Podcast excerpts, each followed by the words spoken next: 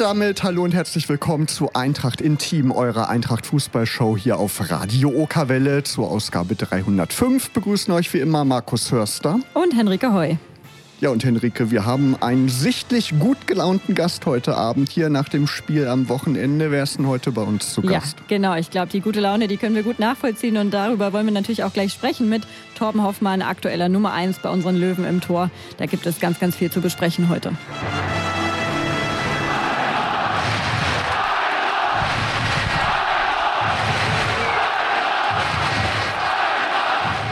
Seit dem Sommer 2022 trägt er das Trikot der Braunschweiger Eintracht und ist mittlerweile die feste Nummer 1 im Tor der Löwen. Die letzten ein, anderthalb Jahre, die waren ziemlich turbulent und das war auch das Spiel am Sonntag gegen den VfL Osnabrück. Von daher gibt es ganz, ganz viel zu besprechen mit Torben Hoffmann. Herzlich willkommen. Schön, dass du da bist. Danke für eure Einladung. Ich freue mich, dass ich hier sein darf. Schön, dass du da bist. Ja, ähm, lass uns mal auf den Samstag schauen. Da habt ihr euch mit einem Last-Minute-Sieg gegen den VfL Osnabrück wieder zurückgemeldet im Abstiegskampf und gezeigt, dass mit euch im Gegensatz zu dem, was, glaube ich, viele in den letzten Wochen über euch ähm, gesagt haben, dass auf jeden Fall mit euch noch zu rechnen ist. Ähm, Erstmal hast du deinen Puls wieder im Griff, so langsam. Das war ja schon ein absoluter Nervenkitzel. Das war es in der Tat. Ähm, gerade diese letzten fünf Minuten, wo das dritte Tor überprüft wurde, war echt, also gerade auch für mich hinten, echt ein Horror. Ähm, umso schöner war dann dieses Gefühl, als der Schiedsrichter äh, das Tor gegeben hat und einfach danach abgepfiffen hat. Das war wirklich, da kam alles raus, so die, das, die Erleichterung irgendwo auch, weil, wie du es gerade auch angesprochen hast, die letzten Wochen schon sehr, sehr turbulent waren. Ähm, deswegen war dieser Moment am Samstag ein ganz, ganz kleiner Schritt, trotzdem nur, aber ein enorm wichtiger, auch gerade für die Moral und äh, für das ganze Team, für das Teamgefüge. Das war schon extrem wichtig. Wie sah der Rest des Wochenendes bei dir dann aus? Ähm, ich muss ehrlich sagen, ich habe mich äh, einfach nur entspannt, weil ich, äh, wie gesagt, das war ein turbulentes Spiel, äh, war viel los und deswegen habe ich, ich mich einfach entspannt. Äh, gestern war ich ein bisschen im Kraftraum und habe ein bisschen was noch gemacht, ähm, aber nichts Besonderes. Hast du generell immer so gleiche Abläufe nach Spielen? Das ist auch eine Frage, die wir über Instagram äh, bekommen haben vom User Rema39YT. Ähm, wir haben ja meistens nach den Spielen äh, ganz normal Spielerersatztraining und Regenerationstraining, äh, auch noch eine Besprechung, wo wir einfach die Szenen vom, vom Spiel durchgehen. Ähm, und deswegen habe ich klar einen ganz, ganz festen Ablauf, meistens Fahrradfahren oder Laufen, dann noch ein bisschen Krafttraining, äh, Stretchen, die klassischen Sachen Sauna, Behandlung und sowas alles. Also man ist schon immer ganz gut beschäftigt, auch wenn man jetzt am Tag danach jetzt nicht auf dem Feld stattfindet. Lass uns noch mal ein bisschen im Detail auf das Spiel gegen Osnabrück schauen. Äh, es ging gut los mit dem Tor von Johann Gomez und man hatte irgendwie auch den Eindruck, dass ihr von Anfang an voll da gewesen seid. Ähm, deshalb vielleicht die Frage, wie hat euch der neue Trainer auch Daniel Scherning für die Partie eingestellt? Also er hatte, ist ja kein leichter Start. Ich meine, es ist, äh, wir haben fünf Punkte vor dem Spiel. Äh, Gerade mit so einem verlorenen Derby in der, in der Rückhand war das natürlich nicht der optimale Start, aber er hat uns einfach direkt abgeholt und gesagt, hey, pass auf, ich glaube an diese Qualität im Kader. Ähm, er denkt jetzt in drei Schritten. Ähm, das ist jetzt erstmal dieses Spiel gegen Osnabrück. Das war der erste Schritt. Der zweite Schritt ist äh, bis zur Winterpause und dann der dritte Schritt, das, was danach passiert. Und ähm, er hat uns da alle sehr, sehr gut abgeholt und, und einfach ganz klar kommuniziert. Äh, zwei, drei ganz klare Prinzipien äh, in diesen kurzen Trainingstagen, kurzen Trainingseinheiten festgelegt. Ähm, und wie gesagt, uns auch den Glauben und die Hoffnung gegeben, dass wir dieses Spiel eben gewinnen können. Und äh, das, das haben wir halt ganz gut umgesetzt. Natürlich, dass da noch äh, ganz viel Raum für Verbesserung ist, das ist ja auch jedem Einzelnen völlig klar. Stichwort Verbesserung, wir müssen über eine Szene sprechen. Absolut. Kurz vor der Halbzeitpause gab es einen Elfmeter für den VfL Osnabrück, der zum Ausgleich führt und du warst bei der Entstehung mittendrin dabei, sage ich mal vorsichtig. Willst du die Szene mal aus deiner Sicht äh, beschreiben? Ja, das ist ja, äh, also ist ein geklärter Ball und, und ich sehe den, äh, ich glaube der Kleinhansel war es, den habe ich im Augenwinkel nicht loslaufen sehen. Deswegen dachte ich, gehe ich zum Ball, äh, sammle ihn auf ähm, und dann habe ich ihn äh, anlaufen sehen und in dem Moment, wo ich ihn sehe, will ich abstoppen und er kreuzt meinen Weg und äh, fädelt gut ein. Er sagt selbst, dass es überhaupt nicht schlimm ist, aber ich treffe ihn halt und da hat er auch recht. Ähm, ich glaube, wenn der Schiedsrichter es nicht direkt gepfiffen hätte, äh, hätte er sich im Video, also der Videoassistent hätte nicht unbedingt eingegriffen. Trotzdem, gerade auch für mich natürlich eine extrem ärgerliche Szene, gerade in der Situation, wo das Spiel sehr unter Kontrolle war und wir nicht viel zugelassen haben und sehr, sehr gut gespielt haben. Ähm, war das einfach ein blöder Moment und wo ich mich selbst am meisten über mich selbst ärgere. Das ist einfach so. Ähm, aber es hilft ja im Fußball auch nichts, den Kopf in den Sand zu stecken. Man muss weitermachen äh, und das haben wir zum Glück getan und uns dann am Ende trotzdem belohnt. Ich glaube, es war Michael Cuisance in der Szene, wenn ich das richtig im Kopf habe. Ist ja auch kein nee, Unbekannter. Nee, nee, der hat den Elfmeter nee? geschossen, okay, rausgeholt, hat den klar. Kleinhansel. Aber okay. ja, mit Mika habe ich ja zwei Jahre zusammengespielt. Deswegen ja. wusste ich, wo er hinschießt. Aber ich weiß halt auch, dass er einen super linken Fuß hat. Ähm, und den hat er schon ganz gut gesetzt. Das war ein bisschen ärgerlich. Hat mir vielleicht äh, zwei, drei Zentimeter gefehlt, dann habe ich ihn. Aber das ist einfach, darum geht es ja im Fußball, um, um kleine Details. Und jetzt da hatte er den besseren Ausgang für sich, aber wir halt am Ende. Genau, ihr habt äh, zusammen beim FC Bayern München gespielt. Für ihn lief es dann ja nach der Halbzeitpause nicht mehr so gut. Er ist dann ja auch mit Gelb-Rot vom Platz gegangen. Ähm, habt ihr euch nach der Partie dann noch ausgetauscht zu den Szenen? Ja, ich, also er war äh, natürlich sehr niedergeschlagen wie das ganze Team. Ich kannte ein paar Jungs von den Osnabrückern, äh, aber er persönlich war sehr niedergeschlagen, weil er ist trotzdem auch ein fairer Sportsmann und wollte den Ball wahrscheinlich nicht blocken. War für ihn eine unglückliche Szene, für uns aber eine sehr, sehr wichtige Szene, die Fabio wirklich super gelöst hat, weil er es einfach gesehen hat, ausgenutzt hat. Ähm, wir haben danach kurz gequatscht und danach auch noch kurz geschrieben äh, und haben äh, verabredet, dass wir beim nächsten Spiel das Trikot tauschen. Sehr gut. In der zweiten Halbzeit ähm, stand dann erstmal das Geburtstagskind vom Samstag, Anton Donko, im äh, Fokus. Er erzielte erst den Führungstreffer und verursachte dann später einen Handelfmeter, der dann wieder zum Ausgleich führte. Ähm, jetzt mal unabhängig von dieser Handregelung und so weiter. Ähm, uns würde vielleicht da interessieren, wie gehst du generell dieses Elfmeter-Thema an? Hast du da zum Beispiel bestimmte Abläufe? Ähm, ich habe natürlich Abläufe, klar. Ich gucke mir äh, die Woche davor immer die Leute an, die eventuell schießen könnten. Äh, da schneidet unser Videoanalyst mir immer Szenen zusammen. Ähm, dieses Jahr hat es noch nicht so gut geklappt, mit einem zu halten. Letztes Jahr war es besser. Da habe ich äh, sozusagen, da waren drei Elfmeter, zwei äh, ging nicht rein und einer, äh, einer ging rein. Das war eine bessere Quote. Ähm, natürlich wäre es besser, wenn wir erst gar keine zulassen. Ähm, aber nee, wie gesagt, ich habe meinen Ablauf davor, ich gucke mir die Szenen an, ähm, und dann, dann gucke ich dem Spieler trotzdem auch noch immer in die Augen und versuche dann irgendwie noch was zu lesen. Ähm, und dann versuche ich oder dann entscheide ich mich für eine Ecke. Ja, und dann war da noch Ermin Bicakcic, der erlösende Siegtreffer für viele langjährige Eintracht-Fans. Ja, ein alter Bekannter, ist ja zuletzt vor einigen Wochen erst zurückgekehrt wieder zur Eintracht. Wie viel Last ist da in dem Moment von euch abgefallen? Wurde ja auch eine Zeit da überprüft, erstmal der Treffer. Ja, ich habe ja gerade gesagt, diese fünf Minuten der Überprüfung waren wirklich hart. Äh, mein, also mein Herz ist fast aus der Brust geschlagen. Ähm, aber nee, dass, dass Beachshooter das Tor macht, das war ja so, ein, so eine Erleichterung einfach. Das war irgendwie, weil wir wollten dieses Spiel unbedingt gewinnen und wir, wir, wir haben es auch verdient, das Spiel zu gewinnen. Und dass er es dann am Ende so macht, äh, ist natürlich eine perfekte Geschichte. Ähm, wie ich vorhin auch gesagt habe, das ist jetzt nur ein ganz, ganz kleiner Schritt und jetzt gilt es halt an den nächsten Schritten zu arbeiten, uns das alles hart zu arbeiten, weil geschenkt kriegen wir einfach nichts. So war es die letzten Spiele, so wird es auch die nächsten Spiele sein. Ähm, aber trotzdem ist Bichu einfach ein ja, unfassbarer, erfahrener Mann einfach, weil der so viel mitbringt, so viel Bundesliga-Einsätze schon gemacht hat und man merkt es schon an seiner Präsenz, ähm, als er in die Kabine gekommen hat. Der Junge strahlt einfach was aus und äh, ist echt auch in dieser kurzen Zeit schon zum Leader geworden, muss man echt sagen. Genau, wollte ich dich auch gerade fragen, da war er bestimmt total happy drüber, ne? Genau. Voll, ja klar. Ja. Ähm, also ist ja als Torwart hast du ja auch nochmal eine besondere Beziehung zu deinen äh, Verteidigern und deswegen habe ich mich ich habe mich bei ihm bedankt, richtig, dass er das, dass er das, dass er da steht, dass er das Tor gemacht hat, weil es einfach ja für uns alle so so viel bedeutet hat und auch für ihn war es natürlich toll mit einer langen Verletzungshistorie, steht jetzt endlich wieder auf dem Platz, kann das machen, was ihm am meisten Spaß macht ähm, und das in so einem Teamgefüge zu erleben, war dann schon cool.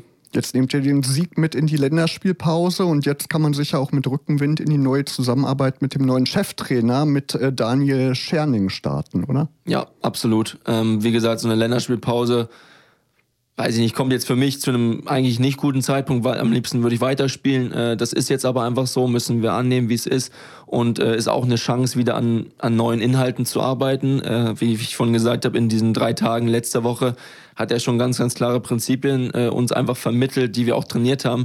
Aber sowas braucht trotzdem auch noch mehr Zeit und die haben wir jetzt einfach in der Länderspielpause und auch die Woche dann zu Hamburg hin oder zum HSV hin. Und äh, ich glaube, das tut uns dann trotzdem auch ganz gut, um ihn besser zu verstehen, um seine Taktik, um seine Idee besser zu verstehen aber auch, dass er uns verstehen kann und wie wir so ticken und wie wir als, ja, als Spieler einfach auch sind. Ja, sein Vorgänger Jens Hertel, der war ja bei uns noch zu Gast, knapp eine Woche bevor er dann freigestellt wurde. Wie ist denn so der Unterschied zwischen den beiden? Wie würdest du das beschreiben?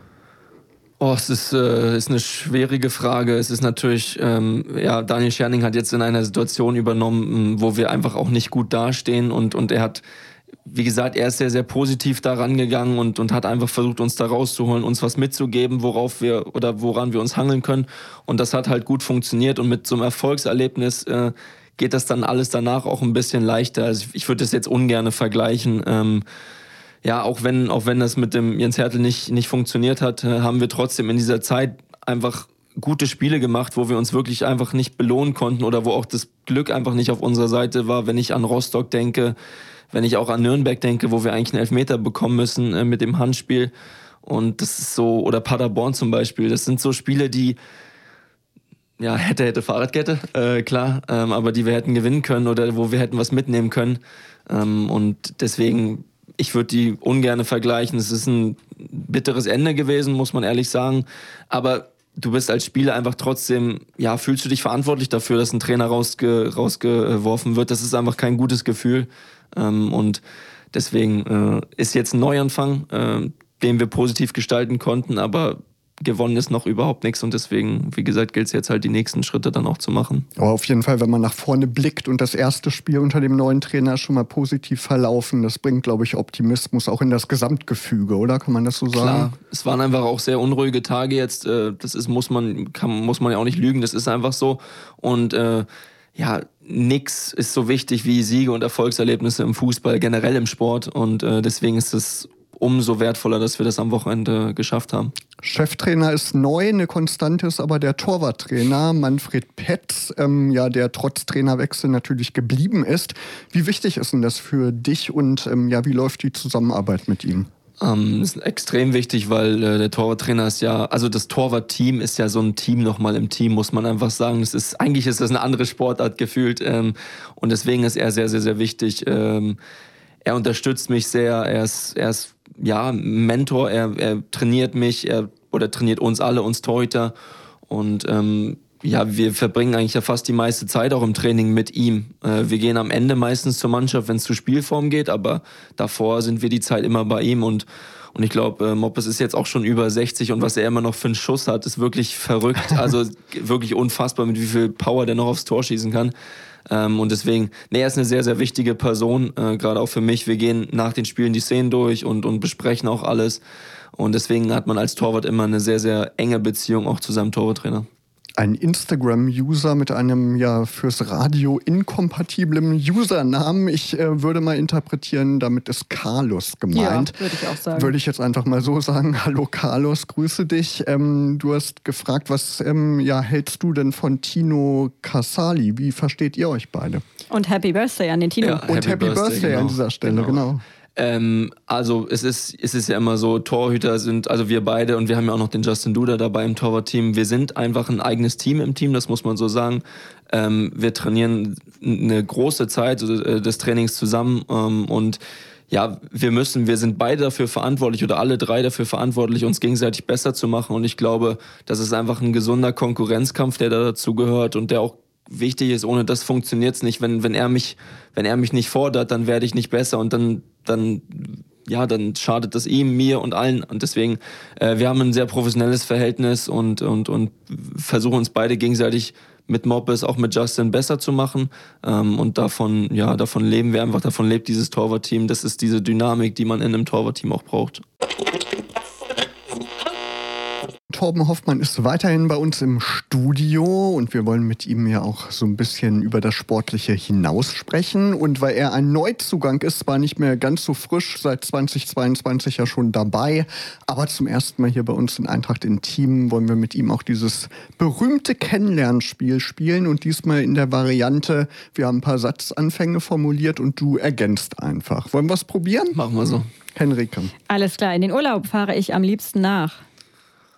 Puh, äh, unterschiedlich. Im Sommer sehr, sehr gerne Italien, äh, also Europa würde ich sagen. Und im Winter bin ich äh, jemand, der gerne in die Wärme fliegt, also Richtung Dubai oder Abu Dhabi. Wenn ich nicht Fußballer geworden wäre, dann wäre ich? das ist äh, eine tolle Frage. Ähm, wahrscheinlich, ich habe damals eine Ausbildung zum Immobilienkaufmann gemacht, wahrscheinlich ah, ja. was in die Richtung. Das kann ich absolut nicht leiden. Kälte diese Aufgabe bleibt in meinem Haushalt immer liegen. Oh, ich glaube, äh, da bleibt einiges liegen. Ähm, ich versuche mich aber äh, zu disziplinieren, deswegen mache ich alles so ein bisschen, aber auch alles nicht so richtig gut. Äh, deswegen, was mir aber am, oder was mich am meisten nervt, ist wahrscheinlich Wäsche waschen. Alles klar, in meinem Kühlschrank ist immer Buchweizen. Mhm. Vorgekocht. Gesund auf jeden Fall. Mhm. Gesund, genau. Ein perfekter Sonntag beinhaltet? Ähm, ich mache sehr gerne andere Sportarten, heißt äh, entweder Tennis oder wenn gutes Wetter ist, auch äh, eine Runde Golf. Ähm, meine Familie sehen, äh, Zeit mit meiner Familie verbringen. Das äh, klingt für mich ganz gut. Klingt doch super, ja. Diesen Promi würde ich gerne mal auf, auf ein Bier oder auf eine Cola treffen. Cristiano Ronaldo. Das wäre auf jeden Fall ein Highlight, glaube ich, für jeden Fußballfan. Diese Fußballregel würde ich gerne mal ändern. Handregel. Das Aus gegebenem Anlass. ja, haben wir uns fast gedacht, aber die ist irgendwie unlösbar, diese Regel. Das stimmt. Meine Lieblings-Social-Media-App ist Instagram. Beim Autofahren höre ich am liebsten. Tatsächlich Podcast. Ähm, ja, nee, Podcast gar nicht Musik, Podcast, ja. Sehr gut. Dann an dieser Stelle der Hinweis: Eintracht Intim gibt es auch als Podcast unter eintracht-intim.de und überall, wo es Podcasts gibt. Also, wenn ihr die letzten, ich glaube, 15 Folgen oder so verpasst habt, hört da noch mal rein. Da könnt ihr so ein bisschen in Erinnerungen schwelgen. Ja, du bist jetzt seit gut eineinhalb Jahren in Braunschweig. Ich habe schon erwähnt. Wie gefällt es dir denn hier in der Löwenstadt? Hast du dich gut eingelebt in dieser Zeit? Ja, also sehr, sehr gut. Ich war äh, am Anfang eine lange Zeit im Hotel, weil ich äh, in, einen Neu äh, in einen Neubau gezogen bin, mhm. Äh, der zu dem Zeitpunkt damals einfach nicht fertig werden wollte. Ähm, deswegen war ich fast zwei Monate im Hotel. Ähm, die Mannschaft hat es mir aber auch damals sehr, sehr einfach gemacht. Sie haben mich direkt mitgenommen, auch in, in Gruppen, die essen gegangen sind. Deswegen habe ich ein also relativ schnell äh, guten Anschluss gefunden und das äh, hat es mir sehr, sehr leicht gemacht, mich einfach auch wohler und wohler zu fühlen. Ähm, dann, wie gesagt, die Nähe zu Berlin, wo meine Familie aktuell wohnt, ist äh, mir auch sehr wichtig und auch ein riesen, riesen Pluspunkt äh, für Braunschweig. Also so ein bisschen wie Udo Lindenberg, der wohnt ja auch gerne und lange schon im Hotel. Ja, aber ich habe es nicht so gerne gemacht äh, tatsächlich, weil äh, ich glaube, bei Udo Lindenberg ist es eher gewollt, bei mir war es ein äh, bisschen gezwungen. Okay. Wir haben eine Frage über Instagram bekommen von Menzerlöwe mit zwei E's am Ende. Warum bist du denn im vergangenen Jahr überhaupt zur Braunschweiger Eintracht gekommen? Welcher Grund war da entscheidend? Ähm, ich glaube, da muss ich ein bisschen zurückgehen, weil ich ja, also ich war beim, beim FC Bayern München, war der dritte Torwart, habe in der zweiten Mannschaft in der dritten Liga zu dem Zeitpunkt gespielt, ähm, habe meine Erfahrungen gesammelt in der dritten Liga und äh, habe dann einfach nach der Vorbereitung unter Julian Nagelsmann äh, ähm, entschieden, mit dem Verein zusammen ähm, dann mich ausleihen zu lassen und dann kam damals der äh, AFC Sunderland und hat gesagt, ey, wir hätten da Bock drauf, dieser Verein hatte zu dem Zeitpunkt eine sehr, sehr schwierige Zeit, hat es drei Jahre hintereinander versucht aufzusteigen in die zweite Liga, hat es nicht geschafft und haben dann einfach versucht, ja, junge Leute, die sozusagen unbeschriebene Blätter sind, da hinzubringen. Ähm, und deswegen bin ich damals nach England gegangen, was für mich eine unfassbare Erfahrung war, einfach auch. Ähm, und, und habe dann auch einfach auch, ich glaube, 26 Spiele für Sunderland gemacht in der Saison, wo aber 48 äh, Spiele am Ende sind. Deswegen, ich bin relativ spät gekommen. Äh, ich glaube, am Deadline Day war dann äh, da diese, dieses Dreivierteljahr eben. Und dann wurde mir aber auch klar, dass ich unbedingt wieder nach Deutschland in die zweite Liga will.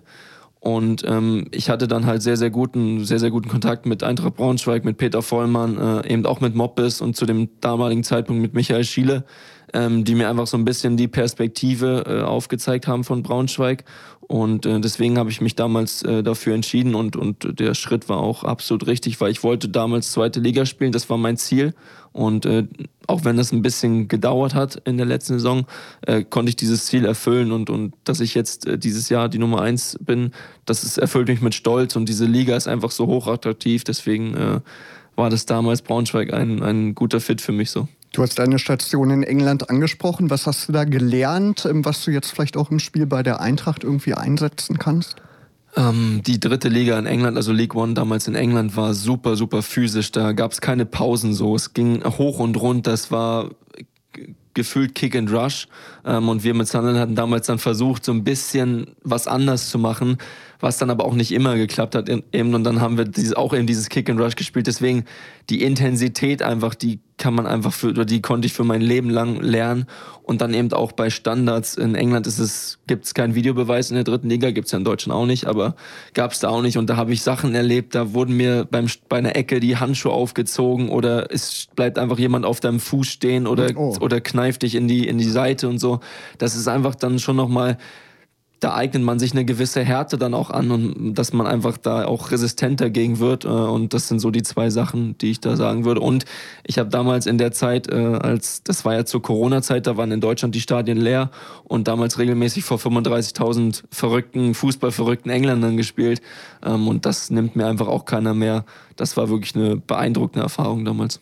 Als du dann nach Braunschweig gekommen bist, stand ja Jassi Fesic im Tor, Publikumsliebling, hat ja große Fußstapfen hinterlassen. Hier war ja jahrelang hier bei der Braunschweiger Eintracht. Zwischendurch mal weg, dann wieder da. Wie war denn das so, dieser Konkurrenzkampf ums Tor? Wie hast du das erlebt? Ähm, ich sag mal so, am Anfang war es nicht immer leicht, ähm, weil er natürlich, wie du sagst, er ist hier eine absolute Legende äh, und ich war so der, der Junge, der Freche, der, der unbedingt auch spielen wollte und ich würde mich auch selbst als sehr, sehr ehrgeizigen Typen äh, bezeichnen. Deswegen habe ich es ihm wahrscheinlich auch nicht leicht gemacht. Ähm, aber am Anfang, wie gesagt, war es nicht immer, immer leicht und dann habe ich ja von, von einem Torwartteam gesprochen das war uns aber trotzdem die ganze Zeit bewusst. Ähm, heißt, wir haben uns trotzdem auch gegenseitig, gegenseitig besser gemacht. Ich habe ihn gefordert und er hat trotzdem auch durch seine Präsenz, durch seine Ausstrahlung auch Sachen, ja, die ich vorher nicht so hatte, die konnte ich mir auch abschauen. Und deswegen ähm, ist das einfach, ja, also ich war sehr, sehr dankbar, dass es dann zum Ende, als dann dieser Wechsel kam, dass er mich bedingungslos unterstützt hat, also auch mit Rat und Tat zur Seite stand. Es war wirklich beeindruckend. Ähm, und das nötigt mir auch meinen absoluten Respekt ab. Und äh, auch jetzt, auch wenn er nicht mehr in direkter Berührung mit der Mannschaft ist, habe ich regelmäßigen Kontakt mit ihm und auch Austausch. Und ab und zu schnuppert er auch mal beim Torwarttraining rein, weil er ja gerade selbst äh, die zweite Mannschaft und die U16 auch trainiert. Mhm. Und ähm, deswegen, also mein Verhältnis zu Yassi ist echt super. Äh, und, und ja, es ist. sind wahrscheinlich sehr, sehr schwierige Fußstapfen für mich, in die ich da treten, trete oder in die ich getreten bin. Ähm, aber ja, er ist einfach eine unfassbare Legende und, und hat so viel für diesen Verein getan und wird es auch weiter tun, weil er, wie gesagt, jetzt hier auch beschäftigt wird. Und ich bin mir auch sicher, dass er irgendwann äh, die, die Profis von Eintracht Braunschweig dann auch als Torwarttrainer trainiert. Ja, aber es ist ja schön zu hören, ne? dass Jassi so nah dran ist und euch auch immer noch irgendwie unterstützt und ähm, mit Rat und Tat zur Seite steht. Das ist ja eine wirklich schöne Sache. Hatten wir ja auch schon öfter hier in der Sendung ja.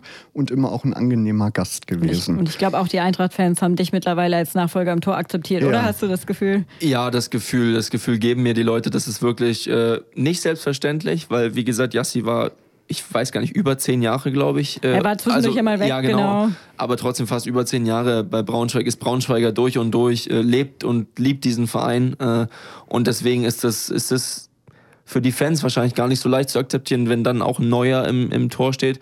Ähm, aber wie gesagt, die Fans oder die Leute, äh, die Supporter haben es mir sehr, sehr leicht gemacht und ja, unterstützen mich auch bedingungslos. Du hast ja schon erzählt, was bei, äh, beim FC Bayern München unter Vertrag, natürlich der erfolgreichste deutsche Fußballclub überhaupt, hast dich dort von der U17 über die U19 und die zweite Mannschaft dann bis zu den Profis hochgearbeitet. Wie war denn das damals, als du zu den Bayern kamst? Wie ist das dazu gekommen? Und ähm, ja, warst du vielleicht auch immer irgendwie Fan und hattest das als Traum? Wie war das? Ich war tatsächlich als kleines Kind äh, Fan. Meine Eltern haben mir oft zum Geburtstag äh, auch mal Tickets geschenkt, keine Ahnung, für Spiele gegen Dortmund Dortmund oder, oder auch in der Champions League mal. Ähm, deswegen, ich war ja von Tag eins eigentlich, wo ich oder wo ich Fußball einordnen konnte, war ich Bayern-Fan was ja irgendwo normal ist als kleiner als kleines Kind, weil man sieht, äh, die man mag ja immer die am meisten, die gewinnen und das hat Bayern war damals Bayern einfach und als sich dann damals äh, für mich die Gelegenheit aufgetan äh, hat, in der U17 zu Bayern München zu wechseln, U17 Bundesliga mit Bayern München zu spielen, ähm, damals unter Tim Walter ähm, habe ich das natürlich sofort gemacht, musste auch nicht lange nachdenken, auch wenn es äh, eine große Distanz zur Familie dann war.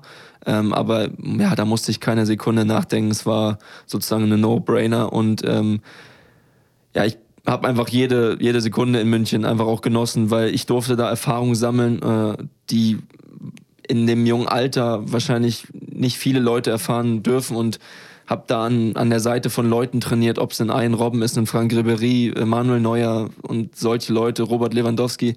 Das ist einfach nicht selbstverständlich und diese ganzen Erfahrungen gesammelt zu haben, wird mir mein Leben bleiben und diese, diese ganzen Titel, die ich an der Seite oder als dritter Torwart auch begleiten durfte, sind einfach so besonders und gerade aber auch dieses, dieser tägliche Austausch, dieses tägliche Trainieren mit Leuten eben wie Manuel Neuer, ähm, ja, das ist einfach da sieht man dann einfach auch erst, warum diese Leute dann da sind, wo sie sind. Aber würdest du sagen, das hilft dir auch weiter, so bei Vertragsgesprächen jetzt im Nachgang, dass du sagen kannst, du warst mal beim FC Bayern München? Du, warst, du bist Champions League-Sieger. Ja. Der erste hier bei uns in der, der Sendung. Ich glaube, das hilft einfach in jeder Vita, weil das ist, du, wenn du bei Bayern München in der Jugend spielst oder auch dann zu den Profis langsam ranwächst in diesen jungen Profi-Status, dann wird dir einfach was eingeimpft. Das ist diese Mia San Mia DNA, dieses, du willst unbedingt jedes Spiel gewinnen, du willst jedes Trainingsspiel gewinnen, du willst aber auch einfach besser werden. Und ich glaube, das hilft einfach in, in meiner Vita und, und auch für meine Erfahrung einfach und für mein Selbstverständnis hilft das enorm, ja.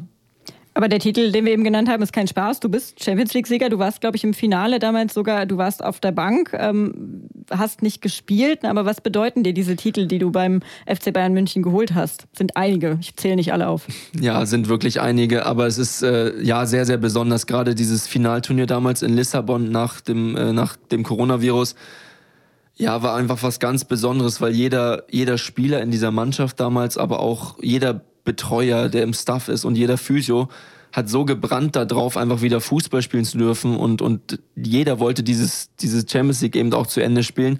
Und was wir da damals für eine Dynamik hatten in, in, in Lissabon, für eine Teamdynamik und wie besessen jeder einzelne Spieler war auf dem Feld, aber wie viel Spaß wir auch abseits hatten, ähm, das kann ich gar nicht beschreiben. Das war einfach, ja, das ist, wie gesagt, das war so, das war so surreal, aber ich war mittendrin. Und wenn ich jetzt im Nachhinein darauf schaue, ähm, bin ich umso dankbarer, aber auch sehr, sehr stolz, dass ich da mir das erarbeitet habe, dabei zu sein und auch diese äh, Erlebnisse einfach hautnah, äh, dass ich da dran war, dass ich mit einem Trainer Hansi Flick damals einfach in der Kabine war und der diese Trophäe da hochgehoben hat. Das war sehr, sehr, sehr besonders, ja.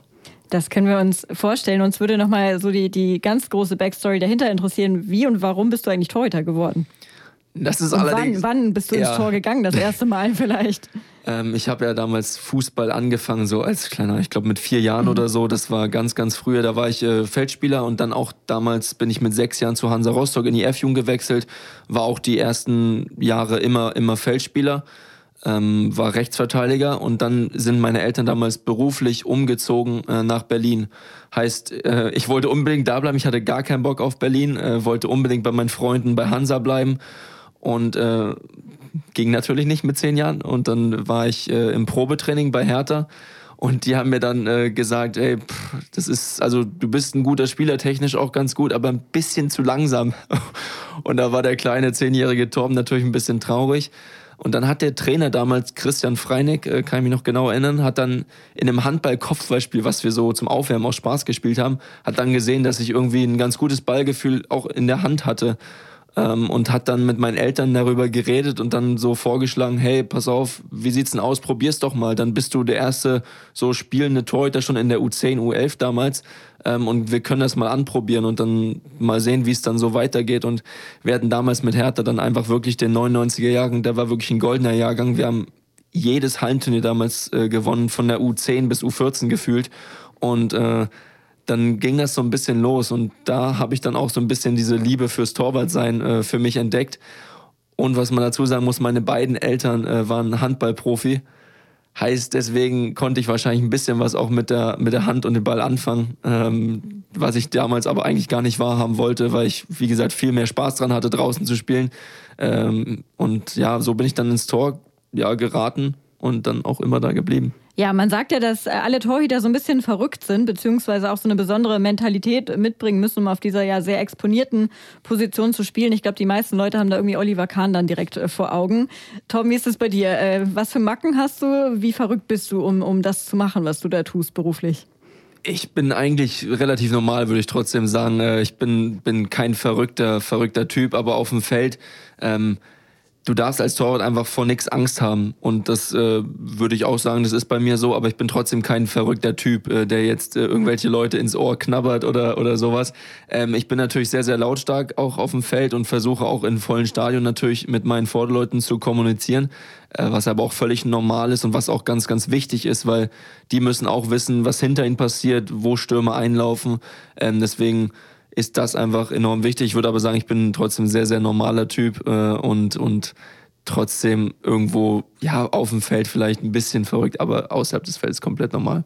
Wie ist das mit Verletzungen bei dir? Bist du da bisher weitestgehend verschont geblieben? Das ist ja als Torhüter eben auch Gesichtsbereich, Handbereich oft einfach gefährdet, ne? Ähm, ich habe schon den einen oder anderen Ball ins Gesicht bekommen, aber ich bin von großen Verletzungen bisher zum Glück verschont geblieben. Ich hatte eine kleinere Sache damals bei Bayern. Äh, das war ein kleiner Meniskusriss, aber da war ich in vier Wochen auch wieder fit. Ähm, deswegen habe ich da sehr, sehr, sehr viel Glück gehabt bisher, aber tue auch äh, sehr, sehr viel dafür, eben präventiv und arbeite auch abseits des Platzes dann viel, um auch Verletzungen eben vorzubeugen. Ja, wir drücken natürlich die Daumen, dass das weiter so bleibt und kommen zur nächsten Fanfrage, auch von Menzer Löwe über Instagram. Der fragt nach deinem bisher besten und deinem bisher schlimmsten Spiel. Mein bestes Spiel, ähm, würde ich sagen, war tatsächlich letztes, also ich sag mal jetzt äh, für die Eintracht war mein bestes Spiel, das äh, damals gegen Sandhausen, was wir dann auch 2-1 gewonnen haben, da hatte ich wirklich zwei, drei wichtig oder sehr, sehr, sehr wichtige Aktionen, auch ganz kurz vor der Halbzeit und relativ zum Ende hin. Ähm, und das schlimmste Spiel war damals in England. Das war wirklich eine Katastrophe. Da haben wir 6-1 gegen die Bolton Wanderers verloren äh, damals und das war ein wirklich fürchterliches Spiel für mich. Alles klar. Wir haben gerade noch über den äh, Champions League-Titel gesprochen. Jetzt bei der Eintracht sieht die Zielsetzung ähm, anders aus. Es geht um das große Ziel Klassenerhalt in Liga 2. Wie realistisch ähm, schätzt du eure Chancen darauf ein?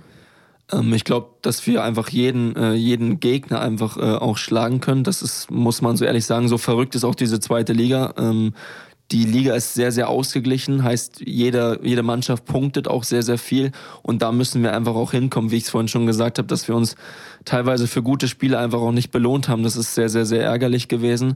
Ähm, und diese, diese, diesen Defizit, der, dem hängen wir halt gerade oder hinken wir ein bisschen hinterher.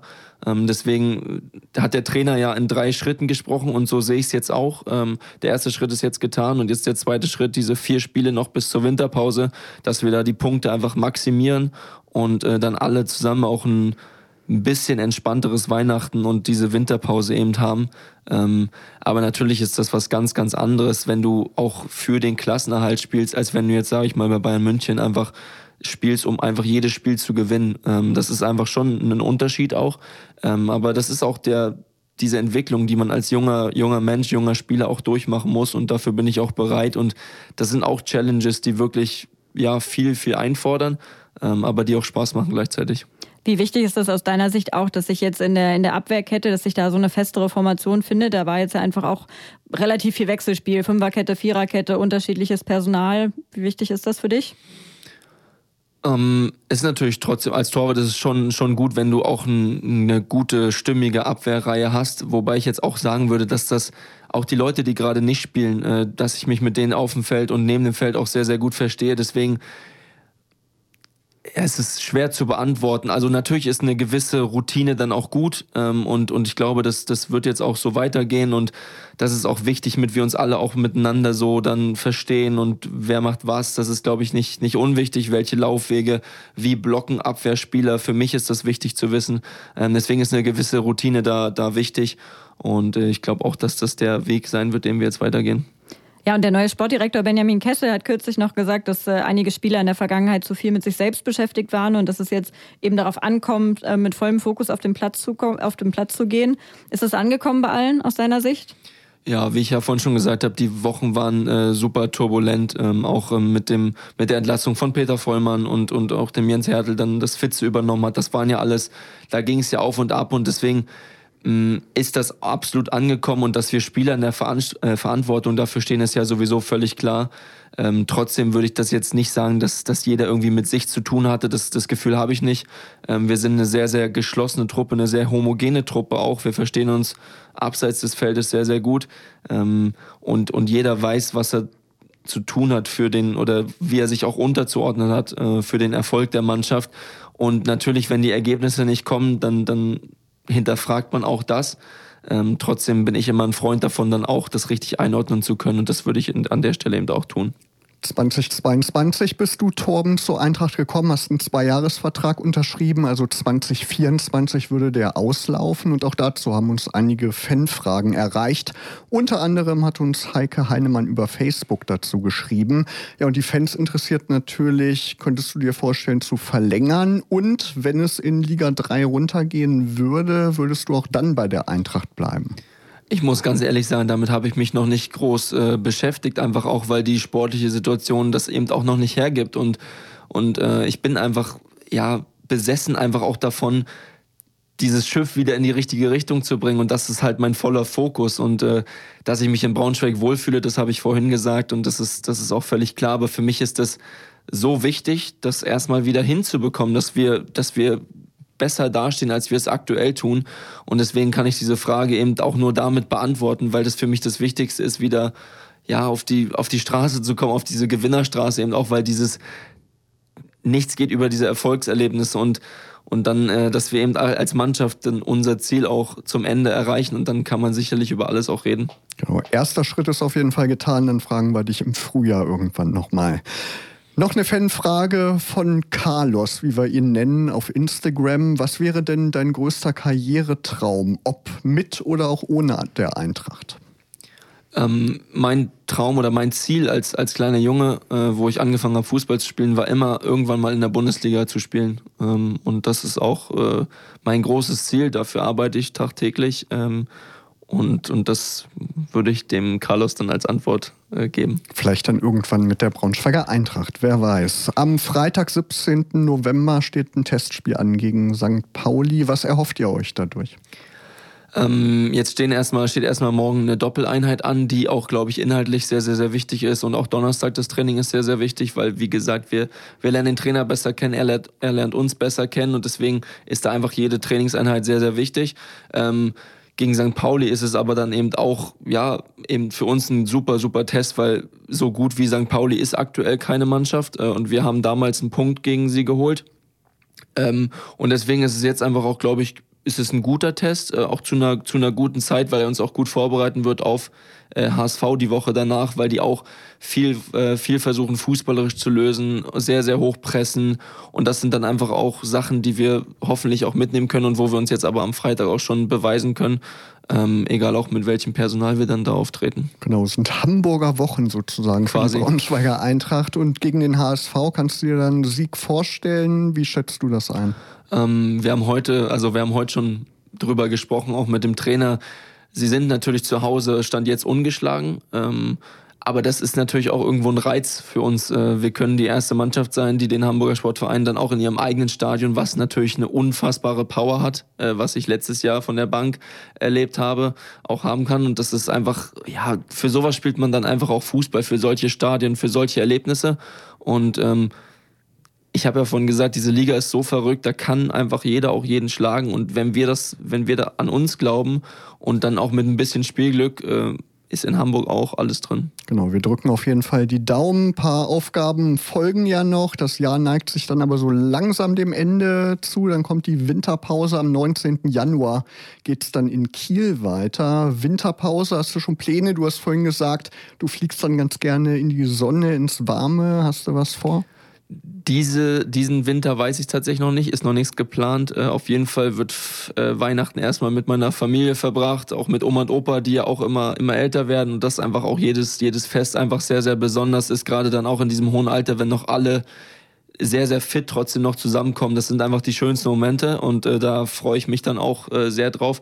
Aber auch daran äh, kann ich noch nicht denken, weil, wie gesagt, diese vier Spiele, die jetzt noch anstehen, äh, auf die freue ich mich erstens, aber die sind einfach auch brutal wichtig für uns, äh, um halt einfach ein bisschen Boden gut zu machen, auch dann zu den, äh, zu den Mannschaften wie Schalke, Karlsruhe, Hansa und auch Magdeburg. Torben Hoffmann. Dann schon mal an dieser Stelle eine schöne Winterpause, aber natürlich ganz viel Erfolg dir und der gesamten Mannschaft für die nächsten Aufgaben. Wir drücken auf jeden Fall alle verfügbaren Daumen und bedanken uns bei dir für das wirklich nette Gespräch hier bei Eintracht Team. Vielen Dank. Vielen Dank. Herzlichen Dank. Danke, dass ich hier sein durfte. Und danke natürlich auch an Denise Schäfer von Eintracht Braunschweig, an Andrea Aplowski, die war wieder da, hat schöne Fotos geschossen und die findet ihr auf unseren Social-Media-Kanälen die nächsten Tage. Facebook, Instagram, folgt uns da unbedingt und ja, folgt uns auch und abonniert unseren Podcast eintracht-intim.de und überall, wo es Podcasts gibt, findet ihr den. Henrike, und wann geht's wieder weiter mit Eintracht Intim? Genau, einmal hören wir uns noch in diesem Jahr. Merkt euch den 12. Dezember natürlich wieder dienstags um 20 Uhr schon mal vor. Genau, und bis zum 12. Dezember, da wünschen euch Markus Hörster und Henrike Heu eine schöne blau-gelbe Zeit. Macht's gut. Radio Okawelle.